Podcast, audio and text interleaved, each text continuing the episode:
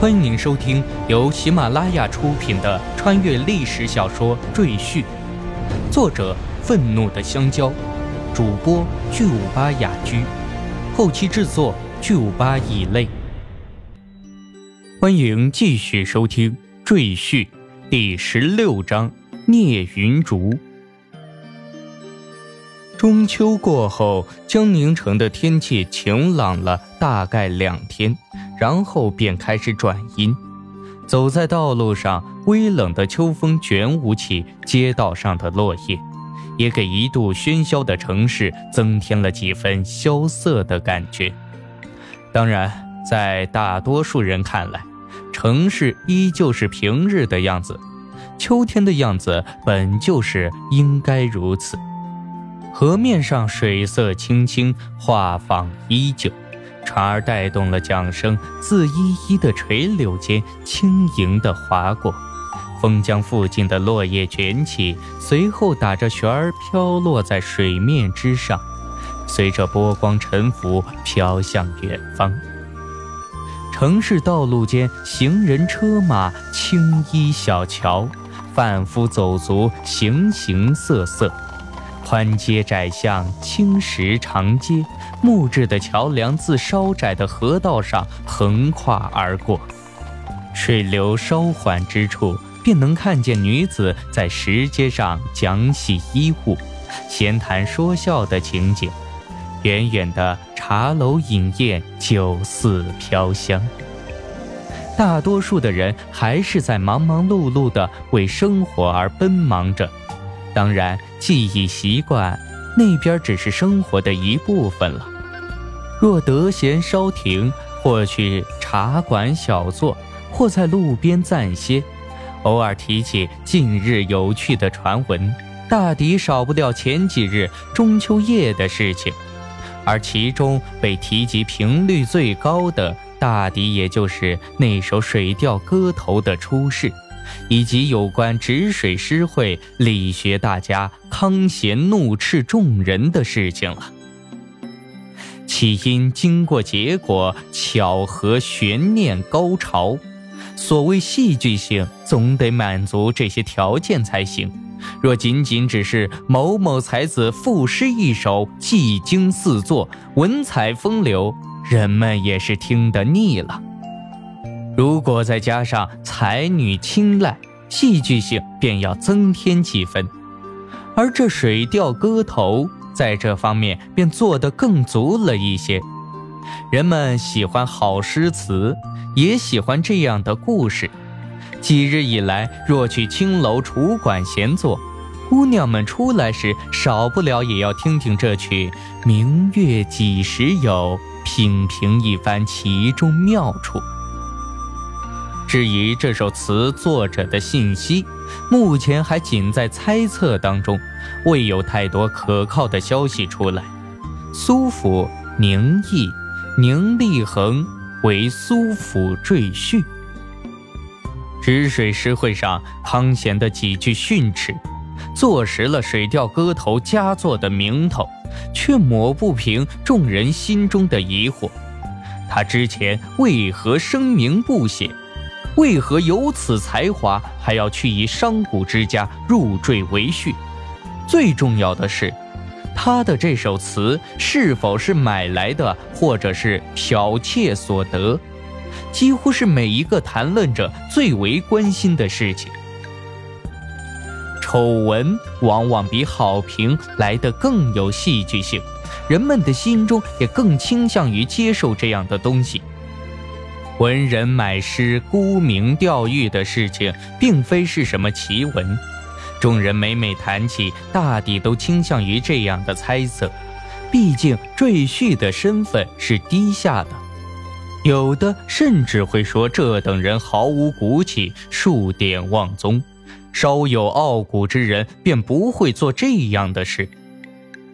不过几日之中。倒也有说法道：苏府二小姐苏檀儿天姿国色，温婉大方，宁毅一见倾心，为与之长相厮守，于是甘愿入赘。然而，在这个大男子主义之上的年代，相信这种故事的人毕竟少之又少。社会上侠妓成风，女子的地位如同货物一般。为一女子做到这种程度，谁肯相信呢？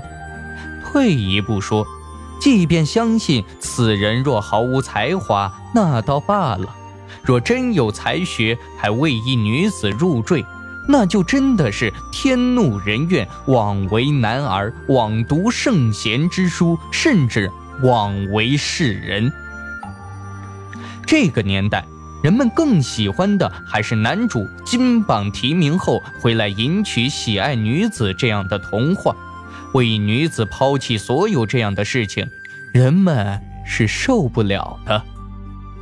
因此几日下来，众人对于宁毅的猜测，反倒是以负面的看法居多。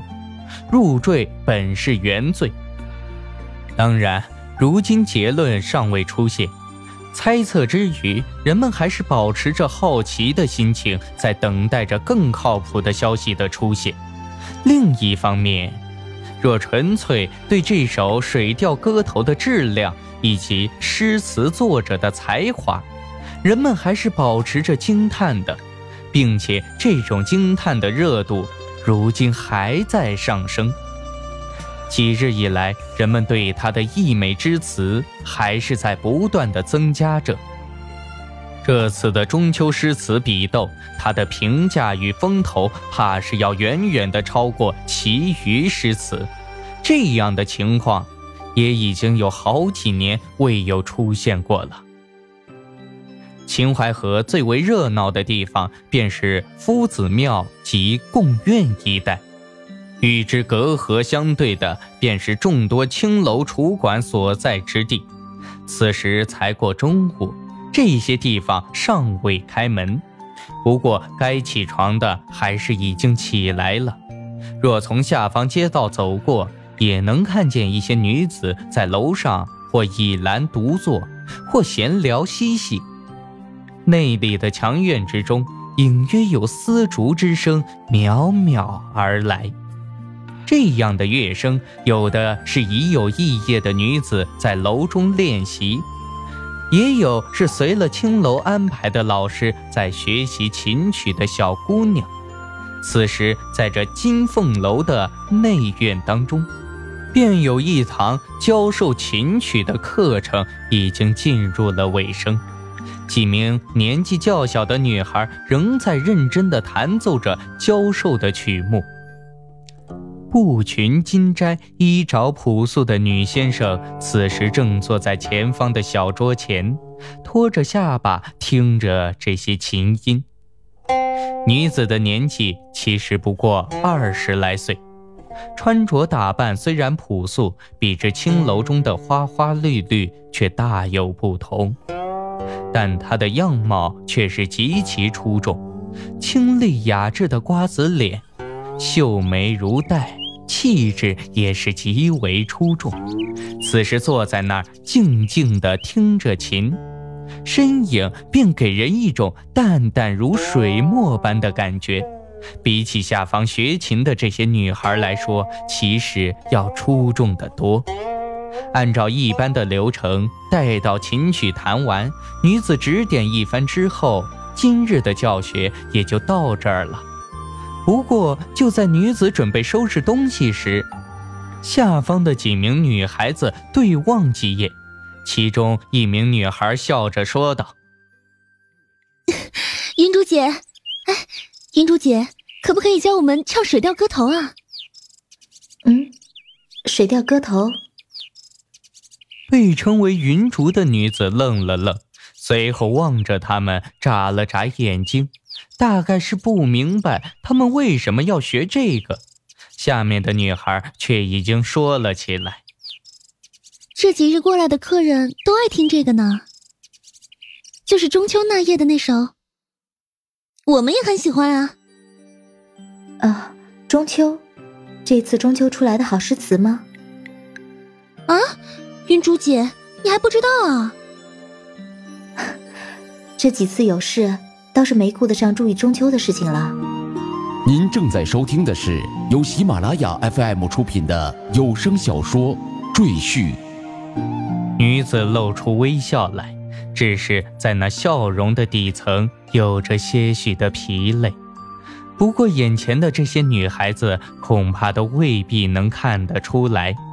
随后，这几名女孩子便叽叽喳喳地拿出了抄有那《水调歌头》的小册子。女子坐在那儿，一字一句地看着，嘴唇微动。她是真正能明白这诗词好处的。不一会儿，神情便认真起来。下方的女孩子便在这样的气氛中说着中秋那夜这诗词的来历。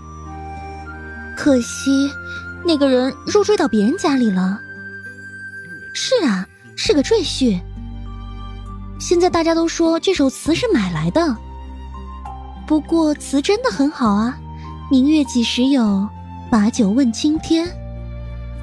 叽叽喳喳，叽叽喳喳，下方的女孩你一言我一语的说着诗词的来历背景，随后还唱了出来。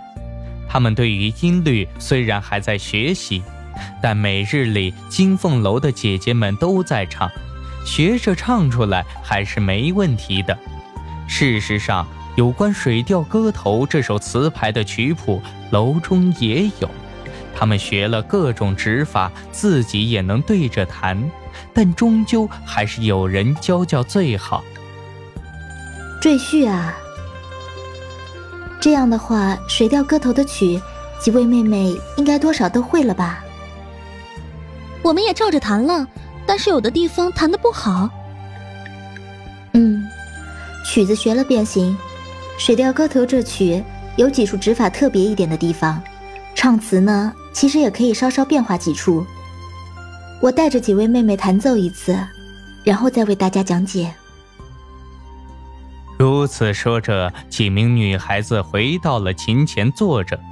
云竹目光扫过一圈，将手指按上瑶琴琴弦，一个轻盈柔雅、如烟袋般的笑容之后，指尖轻挑而起。明月几时有？袅袅的琴音自房间里面响起来。多人的演奏，绝大多数还是不太熟悉的情况下，本应是有些混乱的。然而，在这片琴音当中，最为明晰优美的那道琴音，却是隐隐的带着曲调在走。虽然声音都是一样大小，但那道琴音在意境上完全同化了其余的乐声。随后，柔美的嗓音也带着大家的唱腔响起。若此时有精通此道的客人前来，或许便会发现，这道乐声与唱功，竟是比之金凤阁绝大多数的女子都要出色得多，甚至比之如今金凤阁的头牌袁景儿都未曾有丝毫逊色。袁景儿的声音是有些活泼轻灵的感觉，这声音则如流水的灵音，让人心中安静闲适。乐声如此响起，附近的一些姑娘也往这边走过来，远远的听着。待到一曲《水调歌头》唱完，才有些人说道：“是云竹姐呀，云竹姐的唱功还是这般好。”或佩服，或嫉妒。过得不久，里面的课程也终于结束了，剩下的便是女孩子们自己的练习。布裙金钗的女子手上拿着个小小的包裹，自房间里出来，穿过长廊，也与几名认识的女子打了招呼，随后去到妈妈的房间里支取授课的费用。一路离开时，却在外面的廊道上遇上了袁锦儿。云竹姐，锦儿妹妹，刚才在上面听见云竹姐唱歌了呢。这首《水调歌头》果真是云竹姐来唱才最好的。锦儿总觉得自己找不到这样的心境，唱出来也不好听。袁锦儿今年十七岁，性子活泼一些，双方寒暄几句，他才收敛敛去了灿烂的笑容，轻声的问道：“云竹姐，胡桃妹妹怎么样了？”这些日子倒好，病情再过几日，大抵便要痊愈了。哦，那就好了。袁景儿点点头，片刻之后。看看周围无人，方才从身上拿出了一小包东西。云竹姐，我知你平日性情，但是胡桃妹妹既然生病，总是需要应急的。那这里有些钱物，还望姐姐收下。姐姐当初对锦儿照顾，锦儿一直记在心里的。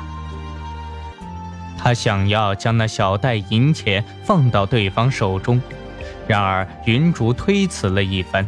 虽然很感动，但终究是没有收下。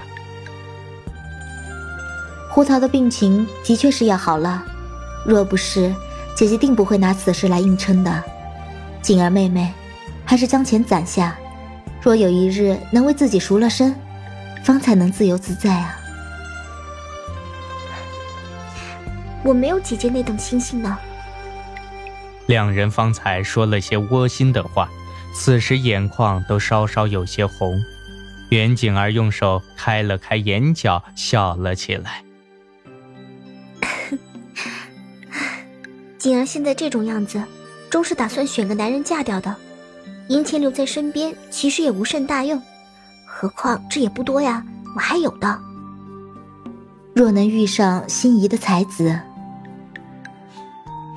锦儿才不嫁那些身无长物、只会口舌生花之人呢。花言巧语也抵不了饭吃。唉，本是为妾为婢的命，终是要找个有些钱财地位的人才嫁的。好在如今还有些名声，要嫁也不难的。这大概也算是人各有志了。两人一路往外走，说了些贴心的话，但最终还是在金凤楼的侧门分开了。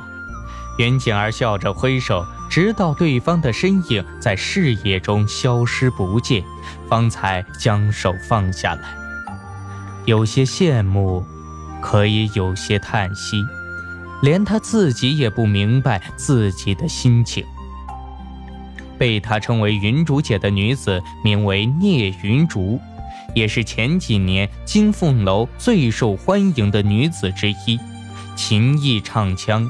诗文书画都是一绝，只不过她心性淡薄，一直都不是最红的。以往秦淮选花魁，他也不愿意去参加，因此名气始终到不了顶尖。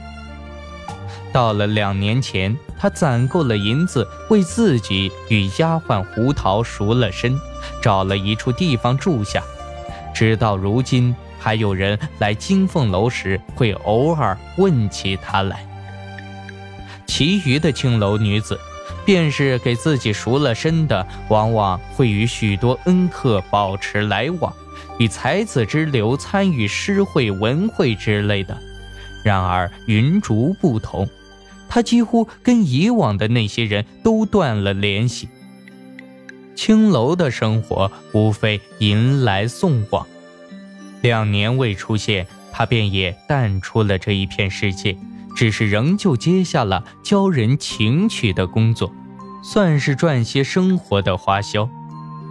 只是这教琴授曲的事情赚钱终究不多，他便是不教，如今的楼中也有大把可以胜任。他两年前赎身之时，还是剩了些银钱的。但到得如今，却听说情况不是太好了。主婢两人过的一直是青楼的生活。胡桃虽懂得伺候人，但有关生活的事情，或许还是不擅长的。过了这两年的时间，银钱大抵也耗光了，他们又只能接接青楼里的工作。最近听说胡桃病了。两人过得似乎也不怎么好，袁景儿感激对方以前的照顾，于是想要拿出银钱来帮忙。他拿的并不算多，但谁知道对方终究还是没有收下。女人啊，在这个世界上哪有什么自由自在可言？青楼看起来风光，武陵年少争缠头，一曲红绡不知数。可到得最后，终究还是妻妾之命。谁还能把你一名青楼女子当成正妻来待吗？云珠姐心性坚韧，若自己也赎了身出去，弱女子在这世上没个依靠，又能撑到什么时候？到最后，怕是又要回身到这青楼中来了。她轻轻叹息一声，转身往回走去。欲知后事如何，欢迎继续收听《赘婿》第十七章。听众朋友们，您刚刚收听到的是由喜马拉雅出品的穿越历史生活小说《赘婿》，作者：愤怒的香蕉。